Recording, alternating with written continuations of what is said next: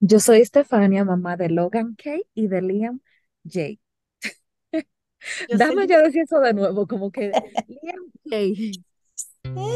Sí.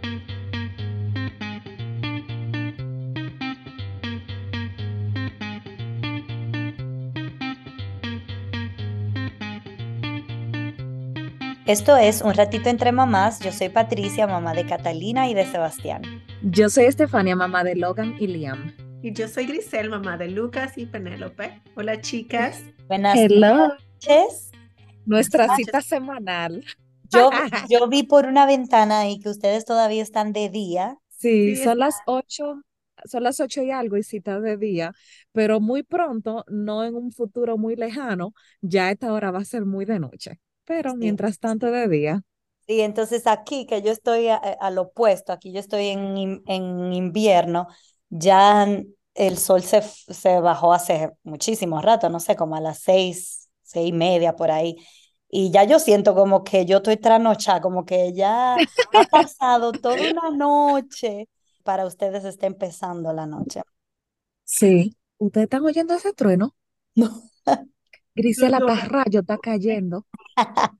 Yo no había visto de que tanta lluvia así, de que junta así en un- Y yo a veces yo digo, ven acá, pero ustedes se bañaban de chiquita en el aguacero. O sea, de chiquita hace Yo, mucho tiempo. yo no, nunca me pude bañar en el agua lluvia porque mi papá nunca me dejó. Y, yo- y loca, yo veía a la gente que salía a bañarse en el agua lluvia y yo loca por salir. Y mi papá dije, no, eso le da gripe. A mí me dejaban, pero fue como que en una época que a mí me dejaban, pero después me dejaron de dejar. Como que no me dejaban. Pero sí, yo me bañé mucho en mis aguaceros y me encantaban. Wow, se gozaba. Y se gozaba. Yo recuerdo que quizás como un par de veces me dejaron, pero porque todo el vecindario estaba afuera en la calle mojándose. Ajá. no, eh, eso es una experiencia demasiado chula. Yo me di un, un baño así en agua lluvia en un concierto de Juan Luis Guerra. Ese es un concierto famoso que él hizo en, en Santo Domingo. Estaba que yo estaba allá en ese concierto. Y cayó, señores, eh, mira que por cierto, yo tengo, guardé la foto, Grisel, que me salió el otro día en Facebook para enseñarte, porque mi amiga y yo, mi amiga Ana Jennifer eh, y yo fuimos juntas y terminamos con funda. Es increíble que empezó a llover con más fuerza justo cuando él estaba ca- cantando Ojalá que llueva café. Eso fue una cosa, Ay, qué chulo. abajo cuando, cuando él empezó a cantar y empezó a llover al mismo tiempo. A todos los que nos escuchan, les instamos a que nos sigan en nuestra página de Facebook e Instagram, Un Ratito Entre Mamás Podcast. También nos pueden en- escribir a nuestro correo electrónico, un ratito entre mamás, gmail.com. También nos escuchan por, nos pueden escuchar por Apple Podcasts, Anchor y Spotify. Y recuerden de suscribirse a las páginas de manera que desde que salgan los episodios, um, les llega una notificación. También en Apple Podcasts nos pueden dejar un comentario. Eso nos ayuda también a llegar a más personas y también a darle a las cinco estrellitas. No se atrevan a darle a cuatro ni a tres. Cinco estrellitas. Y también que compartan los episodios con su gente por el, por mensaje de texto, por el WhatsApp y así, ya saben. Bueno, entonces vamos a empezar con el episodio de hoy, que va a ser muy especial porque como prometimos en el episodio pasado, dijimos que íbamos a traer como una ampliación del, de la historia de Grisel y su viaje a Europa, porque nos parece como interesante que ella cuente cómo ellas organizaron su viaje, cómo fue toda la planificación previa, los lugares donde fueron, las actividades que hicieron, porque ellos hicieron como muchas cosas chulas y se de dedicaron un tiempo grande como a investigar y a planificar y mm, a reservar lugares chulos. Queremos Claro, escuchar yo, todo. claro, yo, no, yo también estoy loca por saber más, porque también, Grisel, como qué páginas web tú utilizaste con lo de los vuelos, la coordinación y así como de los hoteles y así, así que ya tú sabes, este espacio es todo tuyo para que nos informe. A ver si algún día volvemos. Bueno, imagínate esa, la gente así que ya no necesita visa para ir a Europa. Bueno, tú nunca has necesitado, ¿verdad que no? Como italiana, tú No, no visa. No, no, pero, pero uno como americano, o sea, la gente que tiene pasaporte americano necesita visa para ir para allá, ¿no? Empezando por ahí, empecemos No, por ahí, porque ese es el primer paso cuando uno va a hacer un viaje a otro país. Hay que investigar lo que se necesita. Como dominicanos, así como gente como yo, común y corriente como Común. yo como dominicana necesito visa para ir a casi todos los países. Hay Hasta Argentina tuviste tú que buscar visa. sí, hasta Argentina, pero si tú supieras que yo tuve que buscar visa para venir a Argentina por ser una green card holder, por, por tener una Ah, residencia americana. Pero los dominicanos solo necesitan como un permiso, es como, un- como una especie de a Colombia, visado. como ir a Colombia. Exacto, exactamente. Pero es una especie de visado que se busca online, pero es más bien como un permiso, algo que tú pagas. sí, que, eh, ok, como molesta. pero eso, pero no, déjame aclarar, eso si tú tienes visa gringa, visa de paseo gringa. Ah, ok.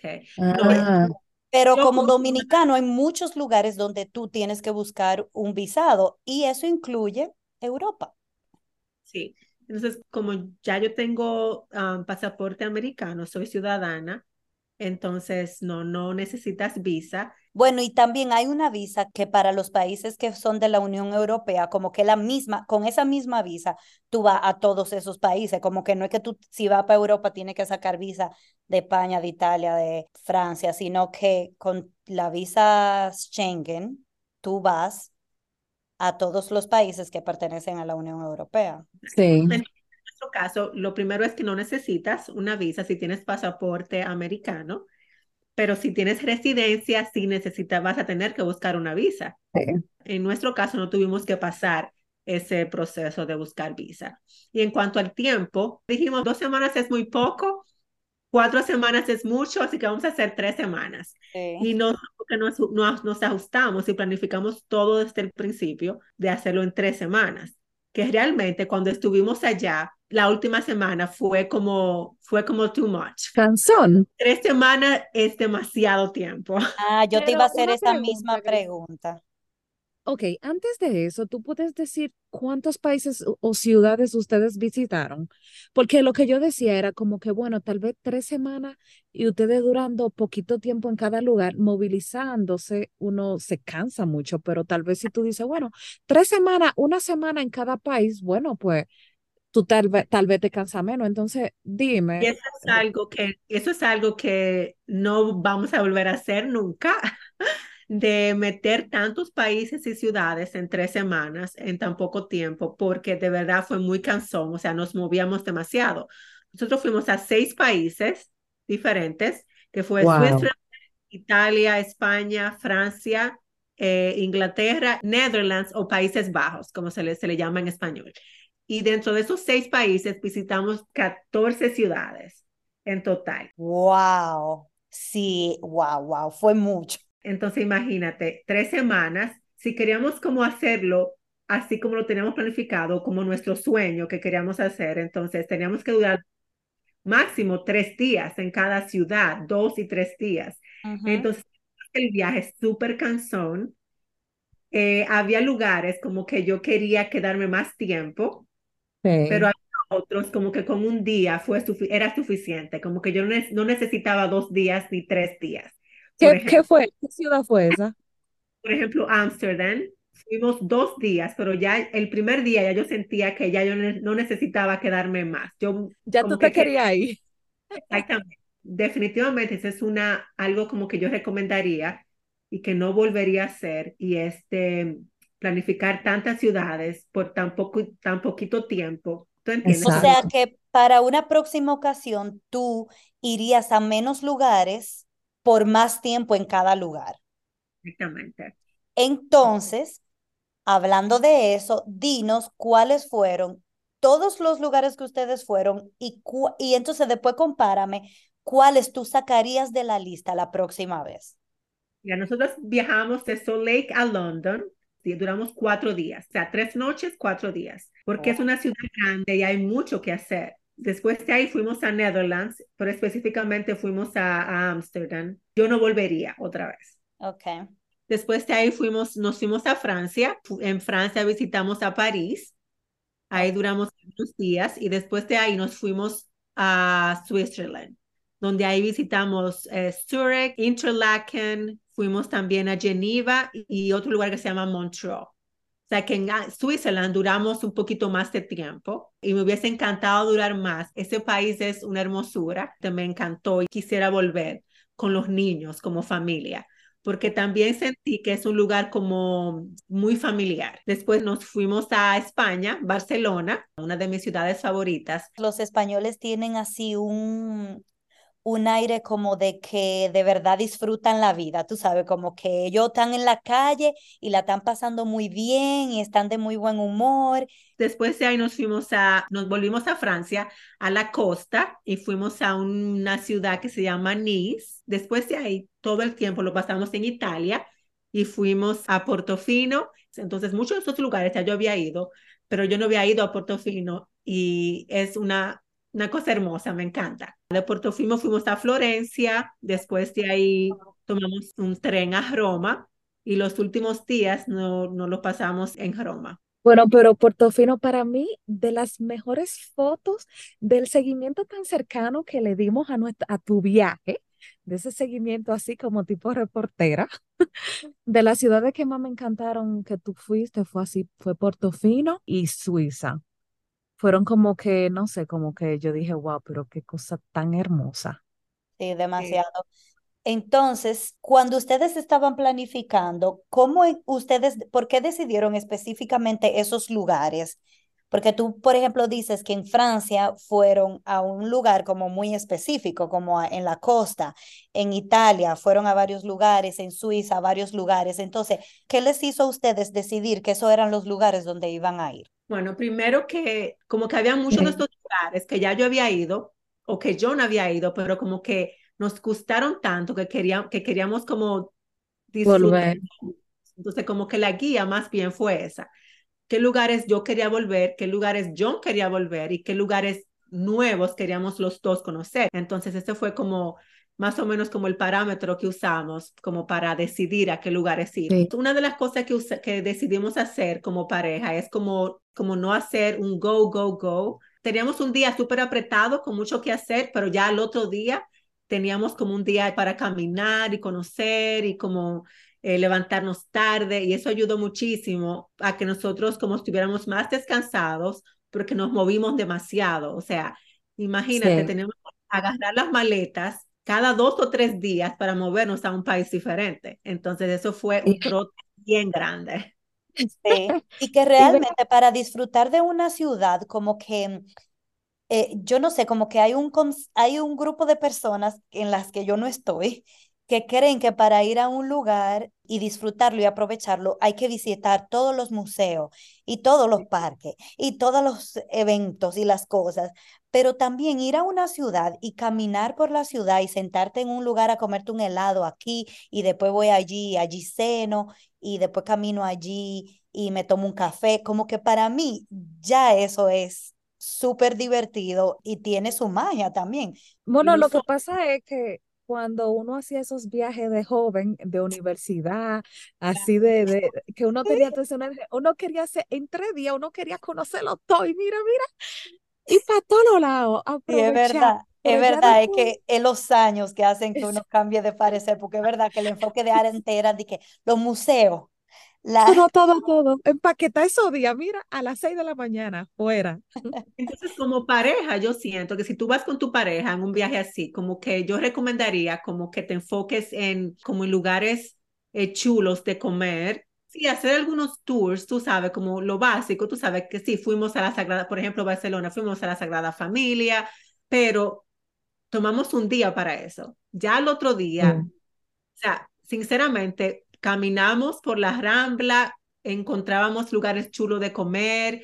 Otra cosa que yo recomiendo es como, y que nosotros hicimos, es buscar restaurantes que de verdad queríamos ir a, comer o a cenar. y los reservamos desde un mes antes. Pero ¿cómo ustedes sabían? ¿Cómo ustedes sabían a dónde ir? Como tú no sabes, buscar por los reviews, tú sabes, o sea, hay muchísimos websites donde tú buscas el restaurante y puedes ver si esa es la vibra que tú quieres, eh, si son, si la gente habla bien de la comida, si tú quieres algo más auténtico de la ciudad, entonces quizás eh, es algo que te interese más. Entonces, pero yo siento que hay muchos lugares, esos restaurantes que son como un poco más eh, populares, populares de la gente que vive en Europa, o sea, de, de los europeos, que eso para mí es como muy chulo, como ir a lugares no turísticos, sino a lugares como que los... Como locales. Locales, eso es algo que también tienes que tomar en cuenta. O sea, como que sentarte y ver de cada lugar que tú vas a visitar qué restaurantes tú no te quieres perder y reservarlo antes de llegar. Y sinceramente lo que hicimos fue sentarnos y, y, y en Google poner 10 restaurantes que no puedes perderte en, en, Inglaterra, por ejemplo. Ah, ok. ¿Por qué? porque son locales, porque la comida es buena, porque la vibra es chula. O sea, y ahí tú puedes decidir qué es lo que tú quieres. Cuando tú vas a comer a un lugar o a un país diferente que no conoces, qué tú quieres de, de ese lugar. O sea que tenemos que hacer una lista quizá y publicarla, una lista de esos lugares que, Ay, que te gustaron mucho porque como que no va a haber tiempo también en este episodio de mencionar de que todos, todos los restaurancitos que tú visitaste, pero hacer una lista. Grisel, y una pregunta con lo de los hoteles, ¿cómo ustedes buscaban como los hoteles donde ustedes querían quedarse? Yo, ¿Fue recomendación o qué? Porque eso sí es complicado. Usamos Expedia, expedia.com, para buscar los hoteles y usamos principalmente dos como requerimientos. El primero era que estuvieras cerca ah. como de la estación de tren principal. Los hoteles estaban a cinco minutos caminando de las estaciones principales de tren de viajar de un país a otro, que era cuando teníamos que viajar con maletas. Lo único malo de eso es que si tú quieres ir con, que si tú te gusta usar como cadenas de hoteles, como por ejemplo Marriott o Hyatt, esos hoteles usualmente no están cerca de las estaciones de trenes. Usualmente esas son como hotel boutique que tú encuentras, que son como muy hoteles muy locales, son hoteles que tienen 30 habitaciones máximas. Sí, exacto. Eh, que, que, el hotel fuera de cuatro, de cuatro estrellas para arriba. Todo lo que fue tour, usamos un website que se llama Viator, como lo pronunciaría en español, V-I-A-T-O-R, y por oh, ahí hicimos todo lo que era, todos los tours que hicimos, que hicimos muchísimos tours chulísimos. Algo que agregamos y que yo recomendaría en las ciudades es hacer tours de comida. Y eso fue demasiado chulo. O sea, como que no solamente se queden en visitar museos, sino como de, de disfrutar la comida local y de conocer la gente. Hicimos uno en París y hicimos otro en Roma entonces fue como súper chulo haciendo, haciendo ese tour, caminando por la ciudad, como comiendo, o sea, demasiado chulo. ¿Y con cuántas libras de más viniste tú aquí a Utah? ¿Con cuántas libras de más Utah te recibió? que no llegué con ninguna libra de más porque se camina tanto, o sea, se caminó bastante. Sí, y yo siento también que cuando tú sales de tu, cuando tú no estás en la casa, como que, que así de vacaciones, por más que tú digas que, sí, tú comes mucho, pero tú no comes igual, a lo mejor tú no, ni siquiera te comes las tres comidas, como que uno se come un desayuno y después está tan lleno que tú terminas cenando. Entonces se hace un equilibrio. Otra cosa que nosotros hicimos es que para transportarnos de un país a otro usamos el, el tren. Pero ese tren es como va de un país a otro, no es interno de un país. Exacto, entonces le iba a decir que nosotros usamos el tren de países, de un país a otro para movernos, se llama Eurorail, entonces, pero eso no te incluye los trenes internos, eso solamente son trenes internacionales. Ah, ok. Eh, entonces, algo que, que es importante saber de eso es que o que yo les recomiendo es pagar primera clase, porque hace una gran diferencia cuando tú estás viajando tanto, así moviéndote tanto de un lugar a otro. Pero ese pase de tren no incluye los, el subway, el metro o los buses internos. Entonces, eso es otra cosa que tú tienes también que contemplar. Eh, hay mucha gente que se mueve en taxi y es mucho más cómodo, claro. Nosotros usamos taxis en algunos lugares donde el subway no era como tan fácil. Por ejemplo, en Barcelona, taxis es el medio de transporte más rápido y más factible para tú llegar de un lugar a otro, porque es como muy complicado el sistema de subway, de, de los buses y todo eso. Eh, Entonces, ¿no tomaron avión, no tomaron avión para ir a ningún lugar? sí, tomamos tres aviones, fueron tres aviones que tomamos porque el tren era como demasiadas horas. Eran 10, 12 horas y era más fácil hacerlo por avión. Entonces, esa es otra cosa que hicimos también. Son unos vuelos pequeños donde tú tienes que pagar por tu carry-on y por tu check bag. Ryanair. Hasta, hasta el agua, hasta el agua. Ryanair, que te cobran, te cobran todo, pero encima de todo te venden cosas dentro del avión. que... No la tomamos porque no lo dijeron y usamos otras dos líneas que se llama EasyJet y Vueling, así mismo, Vueling. El punto es que EasyJet, o por ejemplo, te da la opción de tú tener, de tú pagar por asientos asignados, porque esos tipos de vuelos es sin asignarte asiento. Entonces, paga extra por un asiento asignado y que sea en los primeros asientos donde tú tengas que entrar primero. Hace muchísimos años, cuando yo fui a Europa, lo que usamos fue Ryanair para ir, y era un vuelito cortito, tú sabes que no importa, a fin de cuentas no importa porque los vuelos son tan cortos, por ejemplo, para ir de, mm, de Madrid a Roma o de Madrid a París, son vuelos muy cortos, pero es en ese tiempo que era de estudiante, que era con presupuesto de estudiante, para pagar Ryanair era lo que había. Y óyeme, es increíble, los asientos no se reclinaban, la maleta de mano, incluso la de mano hay que pagarla y, te, y tenía como que caber en una medida que ellos tenían. Si la maletica era más grande que eso, no, no te la aceptaban. O sea, un lío.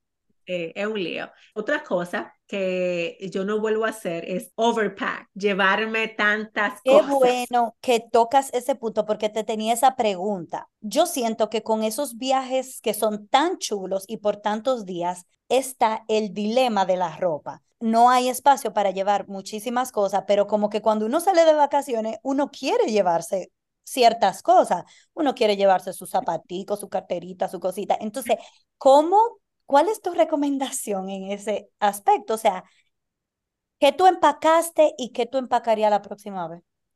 O sea, ¿qué tanto empacaste? ¿Qué tantas maletas llevaste? Empacamos una maleta para chequear y un carry-on, una maleta de mano. Ok. Cada uno. ¿Qué pasa?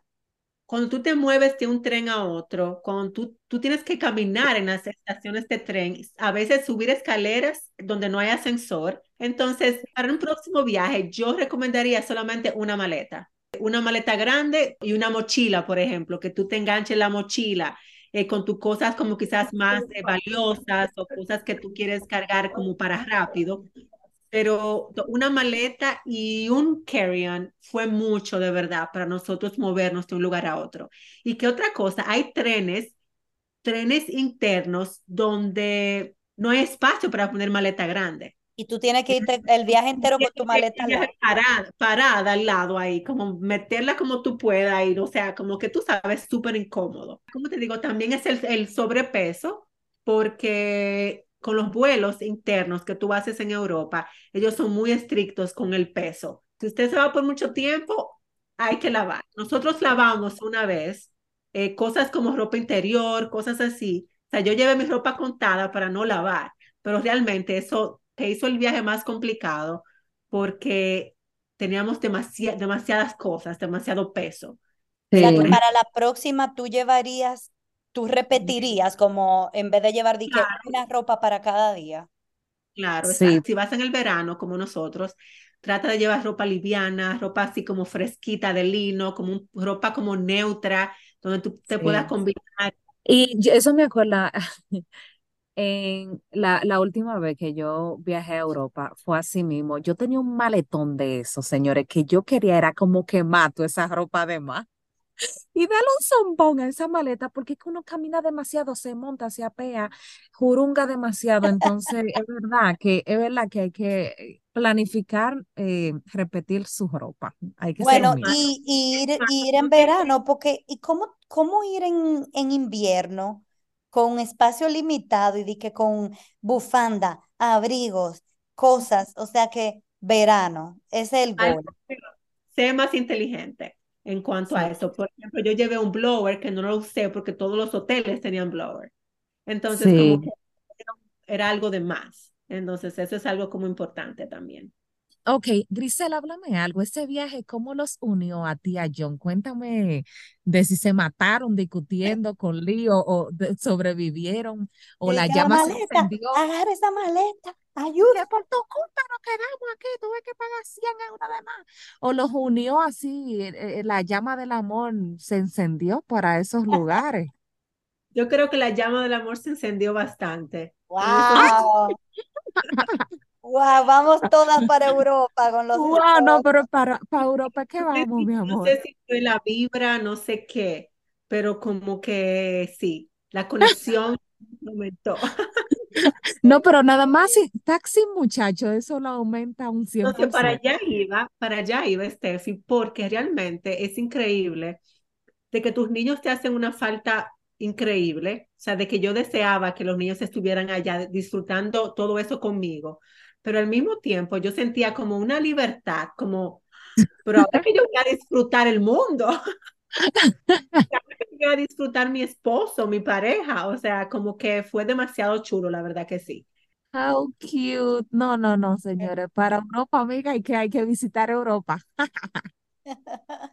Tú has mencionado ya mucho de lo, lo que te gustó, lo que no te gustó, pero si tú me tuvieras que dar tus top five, las ciudades, como las cinco ciudades que tú dices, miren, eh, todo el mundo tiene que ir a, estos lugares. ¿Cuáles son esas ciudades? Pues yo diría, todo lo que es la costa de como Amalfi Coast o la costa francesa es como demasiado hermoso. Y por ejemplo, Nice, eh, Nice en Francia y Portofino en Italia, o sea, yo quería como quedarme las tres semanas en esos lugares. Primero porque, porque playa, costa. Eh, segundo, la gente, la comida, como que es súper relajada. Eh, en cuanto a ciudad, a mí me encanta Barcelona. O sea, yo he ido dos veces y volvería dos veces más porque me encanta esa ciudad. Mucho que hacer, com se come bueno, la música, en la, eh, nosotros hicimos algo que yo lo recomiendo totalmente y es como ir a ver un show de flamenco, pero de flamenco auténtico Ay, sí. nos encontramos un lugar que nos recomendó una de las guías turísticas y nos encantó. Como muy folclórico, como muy de ahí, de verdad. Ajá, y nos, como que la vibra de la ciudad es súper como dinámica, muy- la verdad que sí, nos gustó Sí. Am, y yo diría que el número cuatro no se puede quedar a París. Y por último, yo diría Londres. El transporte público súper fácil, buena comida, es una ciudad muy diversa, muy, muy chula. eh, y me encantó. O sea, que yo diría que esos cinco lugares serían como Pero mi top. espérate, porque estoy sorprendida que no entró en ese top five, no entró ninguna de Switzerland. Me quedé con el deseo como de, de volver otra vez. Claro, ese sería como el destino donde yo de verdad me gustaría como volver. Por más. por mucho tiempo, como, como, como dije al principio, con mi familia, con los niños, porque hay mucho que hacer.